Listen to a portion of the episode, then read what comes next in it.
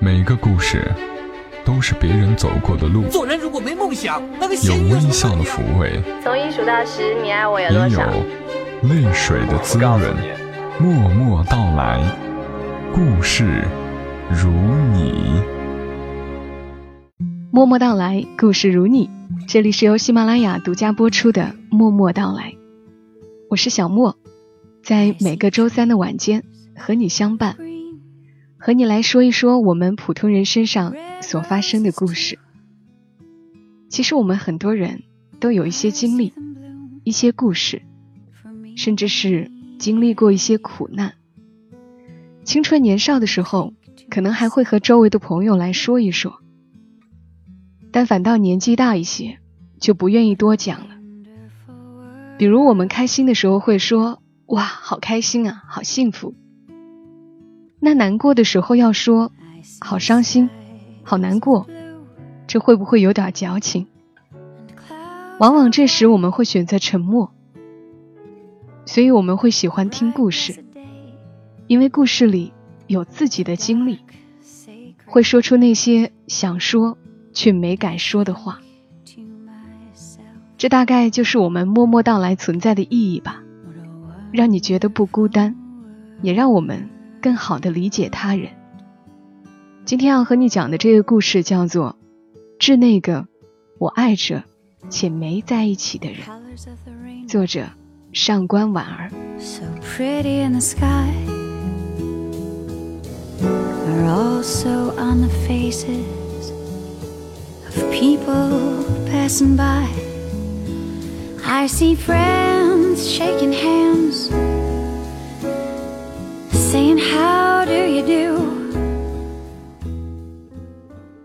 致那个我爱着且没在一起的人。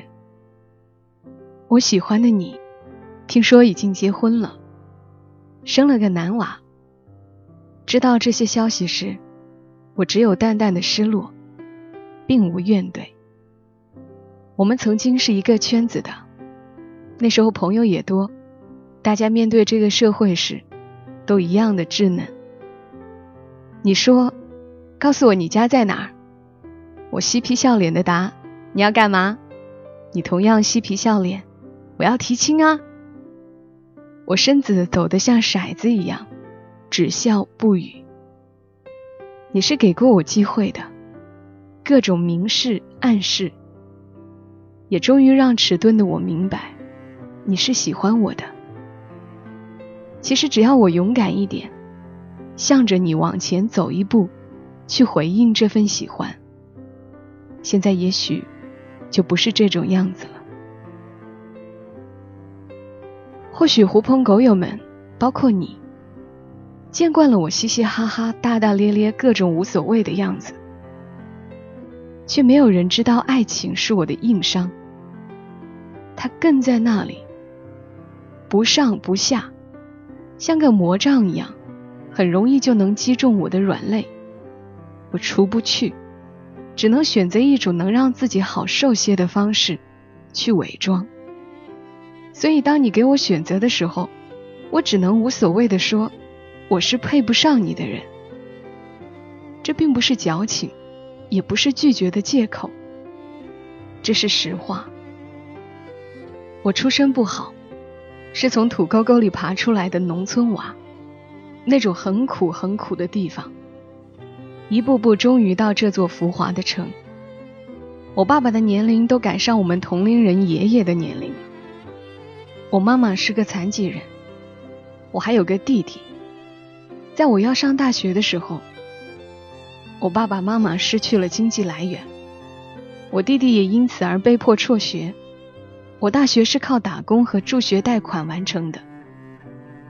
我记得在家里，当我弟弟抢着帮我干活时，并哭着跟我说：“姐，我想念书，你去跟爸说说。”我准备很多说辞，并自信满满去求我爸时，我爸露出的那种深深的无奈，让我明白痛苦的人并不只是我和弟弟。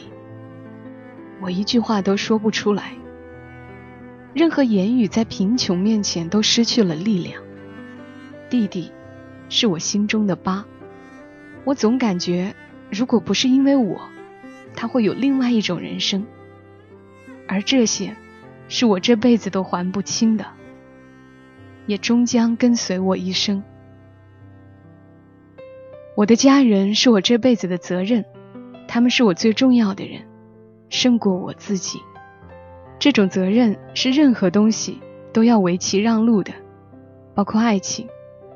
这些事情甚少对人说起。连身边最好的朋友都不知道，他一直是我心底的秘密，并不是因为我感觉耻辱，而是我受不起怜悯。在遇到你之前，我也遇到过很多其他的男人，什么样的都有，有钱的、没钱的，帅的、不帅的，好的、坏的。在慢慢的熟识中，他们大都能接受我。却无法接受我的家庭，或者确切的说，无法接受我对家人的付出，不愿意同我一起承担。这些我都理解，因为我也是在这现实生活中浮沉。我太明白，都是凡人，自保已是不易，难救他人。这些事情你从不知晓，也没必要知晓。也希望你一辈子都别知晓。当初我拒绝你的时候，我不知道你有多少难过，但是我想我比你伤心。尽管那时我依然能和你像往常一样嘻嘻哈哈聊天打屁。后来我离开那个圈子，后来你也离开了那个圈子，再后来，听说你结婚了，娃都有了。那个他是我们都认识的。以前的朋友们都说那个他有那么多地方像我，但我想我和他是不像的。他比我有福气多了，会有很多人骂我说活该吧，缺乏勇气。是的，我承认，在爱情面前，我一直做逃兵。我很自卑，因为我深知我能给予的东西太少了。我们这个年纪谈爱情是昂贵的，动不动就房啊、车啊，婚姻也变成素食。谈恋爱不再是为了耍流氓，而是希望领着红本本，带上娃一起奔着柴米油盐酱醋茶的生活去了。这世界如此现实和物质，太多的人依托爱情和婚姻，寻找着的是靠岸的感觉。可有多少人愿意拉着我的手？陪我一起，还在这苦海中挣扎呢。在听说你和他已经有了娃的时候，我很沉默，也不愿意去和你联系。三五好友小聚谈起你时，我甚少插话。我想我和你之间的事，只是我一个人的悲伤，像不小心划了的一道口子，流过血了，疼了，慢慢的。也就结痂了。这种感觉不至于让我瘫痪，只是因为自己心动了，疼了那么一下下，没什么了不起。现在的我很坦然，也许你早已经不再喜欢我，而剩下的那些我对你的各种说不清的情感，就让它随时光一点点流逝吧。有半年多，我们一直都没联系。无论多苦多难过，我居然没有想念过你，一次都没有。昨天，我们像往常一样相谈甚欢，我的小心脏还是忍不住为你多跳了两下。我想，我还是喜欢着你的吧，这种感觉我并不讨厌，也不害怕。我在你面前做着一个哥们儿应该有的本分。三言五语，一起笑着哀叹着苦逼的生活。我想，爱情跟友情相比，爱情太金贵、脆弱了些，还是友情来的坚强持久。若干年后，就算你和我忘了彼此，也无所谓。听着你说生活的苦恼和压力，听着你对前途的未知和迷茫，我深深的理解，因为我也一样。我无法给予安慰和鼓励，只能附和着，陪同着，一起浮浮沉沉。你在我面前，我依然感到温暖；忆起往日种种，我依然感到开怀。我依然还在喜欢着你，我也能感受到我对你的喜欢在渐渐流逝。我无怨言，也无遗憾。希望你能尽快找到工作，希望你的小宝宝能够健康成长，也希望在你没有奶粉钱的时候，可以向我们这帮狐朋狗友们求助。当然，我也希望我一切都好好的。希望有一天会有个人愿意陪我一起挣扎，一起溺死，都无所谓。我和你聊得久了些，终归不好。我选择结束谈话，我嚷着困了，要去睡了。你说，好吧，送给你一个大大的熊抱。看着你发来的表情小人儿，努力的挥动着胳膊，我很开心。相对于亲吻和性，我更喜欢拥抱。它能让我感觉温暖和安心，一夜好眠。谢谢你的熊抱。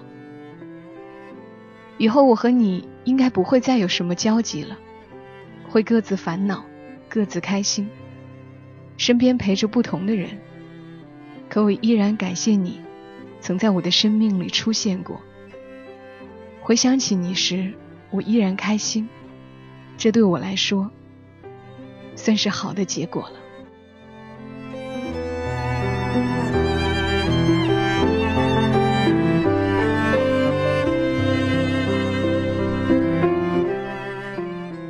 刚的文字来自于作者上官婉儿，像是说给那个喜欢的人听的，也像是说给他自己听的。那些在生命中渐渐淡出的人，其实并不奢求再发生什么交集，偶尔能听到他们的消息，就是最大的满足了。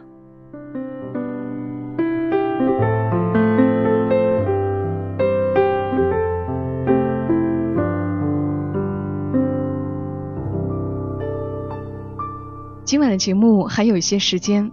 很久之前呢，看过一篇短而小的故事，非常的温暖。今天我要把这个故事说给你们听一听。传说世间的一切生灵皆可修炼成仙，而猫自然在其中。每修炼二十年，猫就会多长出一条尾巴。等到有九条尾巴的时候，就算功德圆满了。连天上的神仙都要敬他三分。可是这第九条尾巴却是极难修到的。当猫修炼到第八条尾巴时，会得到一个提示，帮助它的主人实现一个愿望。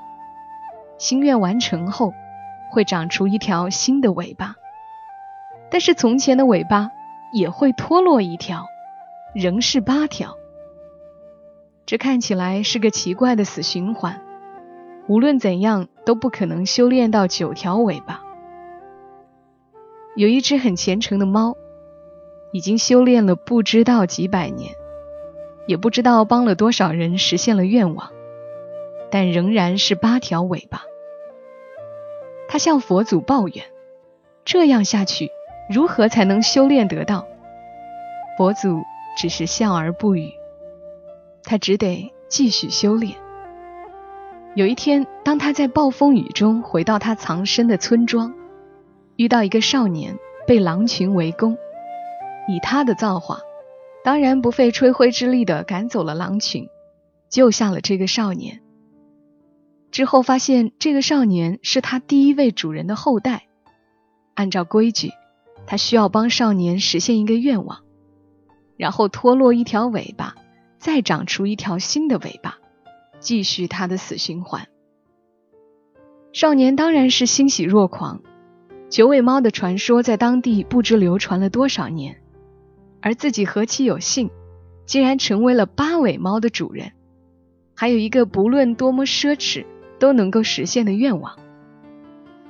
八尾猫问少年的心愿是什么，他一时之间竟回答不出来。于是，八尾猫变化成一只普通的猫咪，暂且跟少年回到了他家。在之后的几天里，少年小心翼翼地与八尾猫相处，发现他的眼神里除了看透世事的淡然以外，竟然还有些许悲哀。当他得知死循环的秘密之后，竟然对这只神通广大的猫产生了怜悯。终于有一天，八尾猫呆得不耐烦了，便问少年到底有什么愿望。少年想了想，问：“什么愿望都可以实现吗？”八尾猫不屑地瞥了他一眼。少年接着一字一顿地说：“那么，我的愿望就是，你能有九条尾巴。”八尾猫愣住了，眼神里充满了疑惑，随后是一种难以言表的感恩眼神。他俯下身，舔了下少年的手，很温暖。于是八尾猫长出了华丽的第九条尾巴，变成了真正的九尾猫。而少年的一生也过得十分幸福美满。故事到这里结束。原来得到的天机是如此，只有遇到一个肯让它圆满的人，八尾猫才能有九条尾巴。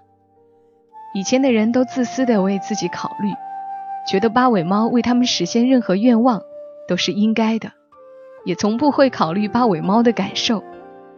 可是每一条尾巴。都要付出八尾猫几十年的修炼。当我读到少年的愿望时，着实吃了一惊。一直以来，不管是阿拉丁神灯，还是雅各布斯的猴爪，人们在得到命运的眷顾时，所许的愿望都是为了自己。对于天上掉下来的馅饼，人们总是享用得如此理所当然，而耗费自己难得的运气。去成全别人的圆满，这或许是世间最大的慷慨，最真心的回馈了吧。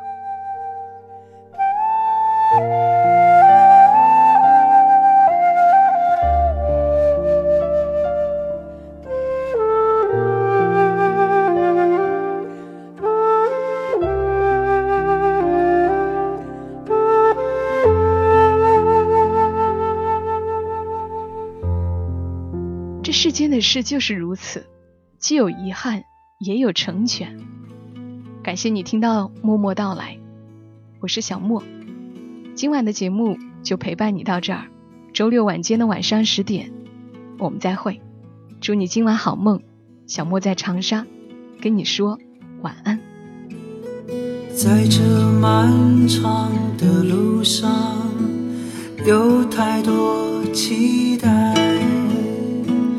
变幻不停的画面，多少意外，心中向往的地方有多遥远？漫山遍野的春天何时